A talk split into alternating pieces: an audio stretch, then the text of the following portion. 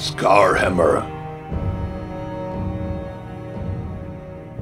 Der Podcast über Warhammer Rollenspiel. Episode 3. Neuigkeiten im Warhammer Fantasy Rollenspiel. Ich bin Skazakul und das ist Scarhammer. Mittlerweile hat sich einiges getan, was die neue Edition Warhammer Fantasy Rollenspiel angeht.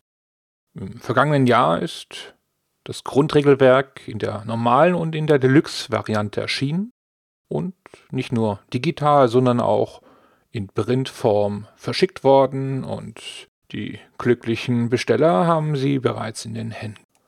Auch das Starter-Set ist digital bei Tripo RPG bereits erschienen. Das beinhaltet ein Abenteuer, und verschiedene Abenteueraufhänger sowie eine Regionalbeschreibung rund um Obersreich. Das war auch die Gegend, die bei Warhammer Fantasy Rollenspiel in der dritten Edition stark im Fokus stand. Die Box beinhaltet weiter eine Karte, eine Landkarte und verschiedene vorgenerierte Charaktere, die in einer Aufmachung so gestaltet sind, dass, wenn sie zugeklappt sind, dass man einen kleinen inhaltlichen Text bekommt, was das für Charaktere sind. Aber die eigentlichen Werte sind dahinter verborgen, so dass ein gewisses Geheimnis gewahrt werden könnte, wenn das der Spielrunde so gewünscht ist. Zwei zehnseitige Würfel sind auch dabei. Und die Innenseite, das ist eine Box, das ist eine Starterbox, ist auch bedruckt und soll als improvisierter Spielleiterschirm dienen. Nette Idee, wie ich finde. Ich bin gespannt, wie sich das dann macht. Und das werde ich dann in meinem Kanal so wie ich das Grundregelwerk auch bei YouTube präsentiert habe, genauso dann dort präsentieren, sobald ich es in den Händen habe. Wir haben bei Warhammer weitere Neuigkeiten. Es sind auch zwei Gratis-Abenteuer erschienen in digitaler Form. Wir haben zum einen Ubersreich Adventures If Lux Could Kill, ein Abenteuer aus der Region von Ubersreich, also gerade der Region, in der auch gerade das Starter-Set angesiedelt ist und Night of Blood. Das ist eine Wiederauflage eines Abenteuers der ersten Edition. Eine Datei mit Abenteueraufhängern nennt sich Adventures Afoot in the Reichland, ist ebenso kostenfrei verfügbar. Sowie die Möglichkeit, die Charakterbögen online eben auch herunterzuladen. Links zu den Quellen findet ihr in der Podcast-Beschreibung. Aber mit den Neuigkeiten ist es hier noch nicht zu Ende. Die Warhammer Fantasy Rollenspiel Edition 4 wurde jetzt um eine Errata Ende Januar erweitert. Und das sind zwei Seiten DIN A4, auch als PDF herunterladbar. Und was mich sehr freut, ist eine, eine Detailänderung. Ich meine auch, das ist so die größte Änderung. In der ursprünglichen Variante musste man mit einer Heilenprobe einen Verband anlegen. Und das ist nach der Errata nicht mehr der Fall. Da reicht ein einfacher Dexterity-Test, also eine Fingerfertigkeit, eine Geschicklichkeitsprobe, um diesen Verband anzulegen. Das soll wohl signalisieren, dass jemand, der einen Verband hat, dass man ja zumindest mal den gerade anlegen kann. Das macht einen noch nicht zum Doktor, aber es ist auf jeden Fall förderlich und kann damit zum Beispiel gegen eine Blutung vorgehen. Ich finde ich auf jeden Fall eine sehr gute Änderung, hilfreich. Ansonsten haben wir immer das alte Thema, ohne einen Heiler ist eine Gruppe in einer Gefahrensituation ziemlich schnell geliefert. Warhammer ist ein sehr tödliches System und es ist nicht weniger tödlich durch diese Änderung, aber es gibt eine gewisse Varianz, eine Möglichkeit, auch Spieler, die jetzt keinen Heiler spielen, dass sie eben auch einen Verband anlegen können. Ich finde, das ist eine gute Gute Idee. Wer im Grundregelwerk schon genau nachgeschaut hat, der weiß, dass das nächste Produkt, was nach der Starterbox erscheinen wird, ein Abenteuerband ist. Und zwar ist es Warhammer Rough Nights and Hard Days. Das ist eine Sammlung von Abenteuern. Manche davon sind bereits bekannt, weil sie in früheren Editionen schon erschienen sind, aber es sind auch neue Dinge dort mit drin, neue Abenteuer und es ist eine Reihe von fünf Abenteuern, die aufeinander aufbauen. Man kann sie aber auch einzeln spielen. Sie sind aber auch als Minikampagne spielbar. Seit Februar 2019 wissen wir auch, um welche Abenteuer es sich bei handelt. A Rough Nights at the Three Feathers. Das ist ein sehr bekanntes Warhammer-Abenteuer, schon 1987 im White Dwarf erschienen, dann auch zweimal schon wieder erschienen in Restless Dead 1989 und in Apocrypha Now 1995, also jeweils für die erste Edition. Und es wurde auch auf die neue Edition, damals die zweite Edition 2005 angepasst in Blundered Walls. Und jetzt haben wir sie auch in der vierten Edition, in dem Abenteuerband Rough Nights and Hard Days. Es ist ein Abenteuer in einer Kutschstation und dieses Abenteuer ist sehr bekannt für das Warhammer-Rollenspiel, weil es verschiedene Plotlinien, verschiedene Handlungsstränge die in diesem Kutschstation zusammenfließen. Es ist ein Abend, der dort passiert in dieser Kutschstation und verschiedene Interessensgruppen versuchen da ihre Ziele zu erreichen. Und damit ist es sehr, sehr spannend. Es ist sehr, sehr komplex, dieses, ja, dieses einzelne Abenteuer. Und diese Geschichte, Rough Nights at the Three Feathers, die wird dann im zweiten Abenteuer, A Days at the Trails, fortgeführt. Das sagt der Name schon aus, das hat irgendwas mit dem Gericht zu tun. Das dritte Abenteuer heißt A Night at the Opera und hier wird es im Klappentext so beschrieben: An evening of cultured opera descends into farce and horror.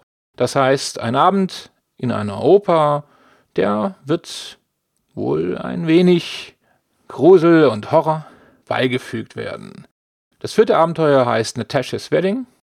Da geht es um eine Hochzeit die nicht ganz nach Plan verläuft. Das fünfte Abenteuer in Lords of Ubersreich geht es um verschiedene Fraktionen, die einen Ball veranstalten wollen. Und das wird zu einem Schlachtfeld, so wird es hier im Klappentext beschrieben. Erweitert wird dieser Abenteuerband um zwei weitere Kapitel. Zum einen Pub Games, da geht es um Kneipenspiele. Ich könnte mir vorstellen, dass da bestimmte Kneipenspiele vorgestellt werden, wie man sie in Warhammer-Abenteuern dann unterbringen kann. Und als letztes Kapitel gibt es eines über Gnome. Gnome, eine neue spielbare Spezies in Warhammer Fantasy Rollenspiel. Neu, nur ganz neu ist sie nicht, weil in der ersten Edition gab es bereits schon Gnome. Es gab übrigens damals auch Oger zum Spielen. Aber Gnome kamen auch in dem ursprünglichen Abenteuer A Rough Nights at the Three Feathers vor. Und in der Neuauflage damals für die zweite Edition hat man den Gnom durch einen Halbling ersetzt. Jetzt sind aber Gnome wieder mit von der Partie. Gnome hat man damals rausgenommen, also in der zweiten Edition, wo man das neu aufgelegt hatte, weil man das Gefühl hatte, das war so näher dran an Dungeons Dragons und man wollte sich so ein bisschen distanzieren. Gnome waren halt eben da schon sehr bekannt und jetzt haben sich die Entwickler von Cubicle 7 zusammengesetzt und sich überlegt, ja, was machen wir jetzt? Machen wir die Gnome hinein, machen wir sie nicht rein? Und sie haben sich entschieden, sie reinzunehmen, aber sie, ja, also neu zu interpretieren. Bekannt ist bis jetzt noch nicht so viel, bis auf zwei Grafiken, die man auf der Webseite von Kübel 7 sehen kann. Und sie erscheinen als, ja, klein und hinterlistig, wie kleine Diebe. Also für mich wirkt es dass sie so ein wenig die, die guten Goblins sind. Also gut, meine ich in Warhammer Sprache. Da ist ja aus meiner Sicht ja alles grau. Es gibt für mich nicht wirklich dieses Gut und Böse, aber halt eben nicht eine Grünhaut, die auf der offenen Straße in Imperium direkt angegriffen wird. Ein Gnom wird sicher auch argwöhnisch beäugt werden, so wie es ja ein Halbling auch wird, weil man Angst um sein Essen oder um auch sein Hab und Gut hat. Und ich könnte mir vorstellen, dass es bei den Gnomen dann genauso ist. Das waren jetzt schon einige Nachrichten in Richtung Warhammer Fantasy Rollenspiel. Wann soll denn dieses Abenteuerband erscheinen? Zweites Quartal 2019 ist angekündigt. Gut, wir wissen von Kubrick 7, das muss nicht immer so zutreffen. Letztendlich sollte ja das ganze Starter-Set und das Grundregelwerk letzten Sommer 2018 schon erscheinen. Jetzt haben wir vor Weihnachten letztendlich die Druckform bekommen vom Grundregelwerk und wir haben jetzt, also Ende Februar, auch das Starter-Set noch nicht in Druckform, soll wohl in Kürze kommen. Laut Kübel 7 soll im zweiten Quartal 2019 der Abenteuerband erscheinen. Wir sind noch nicht ganz am Ende. Es gibt eine weitere Neuigkeit. Age of Sigma ist das Warhammer Fantasy Rollenspiel, was auf dem aktuellen Tabletop von Games Workshop basiert.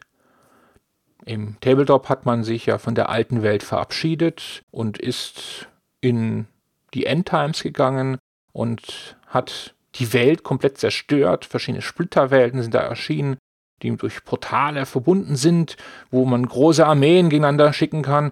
Und jetzt soll auch ein Rollenspiel erscheinen für Age of Sigma. Ursprünglich war ja angedacht, dass man die beiden Welten kombinieren kann. Vielleicht kann man das auch, aber zumindest mal regeltechnisch werden sie sich unterscheiden. Es ist anders als das Warhammer Fantasy Rollenspiel in der vierten Edition kein Prozentsystem, sondern ein Würfelpool-System, das auf sechsseitigen Würfeln basiert. Da gibt es Attribute, die zusammen mit den Fähigkeiten einen Würfelpool ergeben. Jeder Charakter hat drei Attribute, Body, Mind und Soul und bis zu 24 einzigartige Fähigkeiten, die halt eben diesen Würfelpool bestimmen. Weiter gibt es Talente, wo man zum Beispiel die Zauberkraft oder die Möglichkeit, Wunder zu wirken, eben mit darstellen kann. Und die Charaktere werden mit Archetypen bestimmt. Ich selbst muss zugeben, kenne mich im Age of Sigma-Universum nicht wirklich gut aus.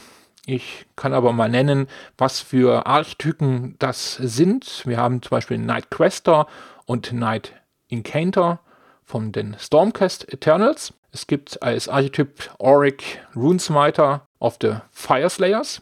Weitere Archetypen Eater Chemist of the Caradon Overlords.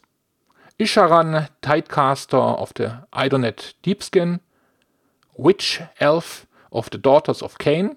Das klingt sehr nach dunkle Elfen für mich. Excelsior Warpriest of the Devoted of Sigma. Former Free Guild Soldier of the Free Peoples. Konov Hunter of the Sylvaneth. Das klingt für mich so ein bisschen nach Vampire.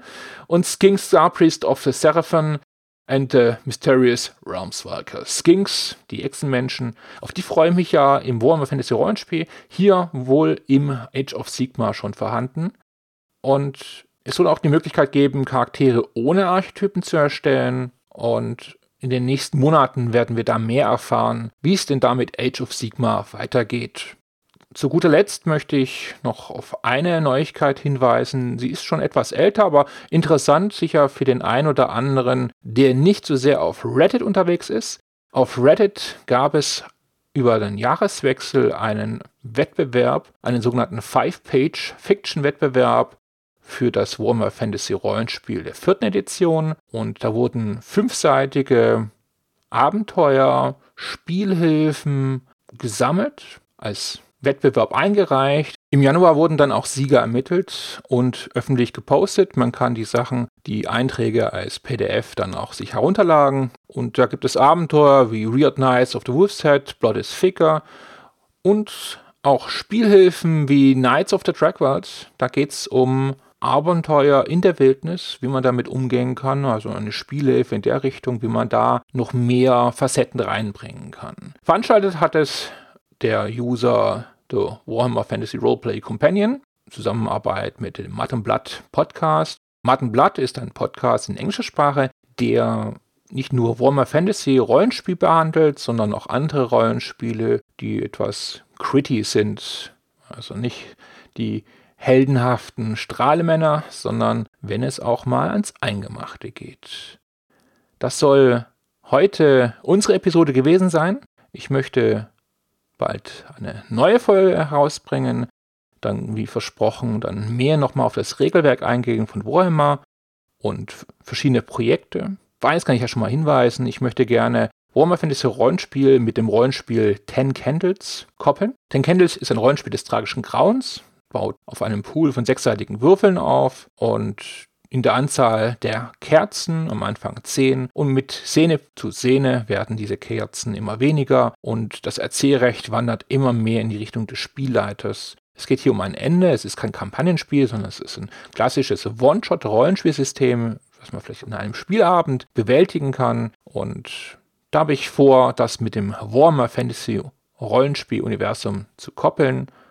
Weitere Informationen werden in diesem Podcast folgen. Vielen Dank fürs Zuhören. Und möge euch Mannern wohlgesonnen sein. In diesem Sinne, ebene Wege. Ebene Wege? Naja, wenn er meint. Ich geh aufs Boot. Und ihr lasst euch nicht erwischen. Sonst wird es ein nasses Grab. 是